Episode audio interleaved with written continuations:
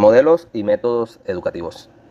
Buenas tardes, soy Darwin David Castillo. Nuevamente a través de este podcast eh, voy a hablarles sobre las principales críticas que se derivan para la educación tradicional. Eh, como muchos podemos ver, hay una sensación creciente de que algo falla en nuestro sistema educativo. ¿Pero qué es? Muchos tenemos hijos, eh, algunos tenemos sobrinos o parientes en edades de 2 a 8 años e incluso mayores. Eh, enviamos a nuestros hijos a las escuelas para educarlos. Pero como hemos observado, las formas de educación tradicional para las masas, sobre todo en la educación oficial, es la misma que se practica hace muchísimos años e incluso hace cientos de años. De hecho, expertos historiadores concuerdan con que el sistema educativo actual se diseñó en la era industrial, con el objetivo capitalista de producir de producir ya sea alimentos, productos y todo lo relacionado con el capitalismo. Un ejemplo muy claro es el país de la China, el cual su economía consiste en la exportación de productos a todos los continentes. Para eso se requieren grandes masas de trabajadores. Otra crítica que quiero señalar es que en la educación que se imparte hoy día, sobre todo la educación oficial, no hay lugar para las pasiones e intereses de los niños de los estudiantes en general.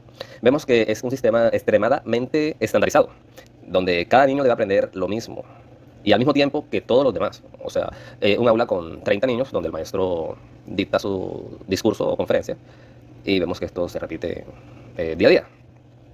Eh, ¿Qué es lo importante acá? Que todos los seres humanos son únicos, todos los niños son únicos y cada ser humano como individuo tiene pasiones e intereses diferentes.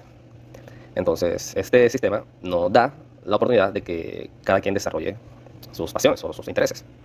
De una manera más clara, pareciera que no hay un espacio en este sistema de enseñanza para las preguntas, esas preguntas importantes que se, que se hacen algunos niños, como por ejemplo, ¿en qué soy bueno yo? ¿O qué quiero hacer yo con mi vida? ¿Qué quiero ser cuando sea grande? Eh, al sistema no le parece importante esta situación. De hecho, hay innumerables ejemplos de personas con mucho talento que fracasaron con este sistema de educación tradicional. Quería contarles eh, algo. Yo cuando tenía 12 años, en, la cancha donde nos llevaban a jugar, siempre había un niño que jugaba fútbol. Era un niño que todos los equipos querían tener porque jugaba demasiado bien. Era delantero, hacía goles. De hecho, en su casa tenía muchos trofeos, porque era el mejor de la época, todos ganaba, ganaba trofeos a los equipos donde iba. Hoy día, después de 25 años, ese muchacho humildemente trabaja limpiando vidrios en un semáforo y sigue sigue teniendo su mismo talento de, futbolista. ¿A qué quiero llegar? Él, él, estudió en una institución oficial del Estado, pero ahí nunca, nunca le potenciaron esa habilidad y ese talento con el que él nació. Eso se desaprovechó, eso se, disculpen la palabra, se desperdició. Y hoy día él se dedica a otras actividades. Entonces, nos damos cuenta que en Colombia no tenemos idea o no tenemos una medida cuantificada de cuánto talento y cuánto potencial ha quedado enterrado para siempre a causa de este sistema eh, educativo.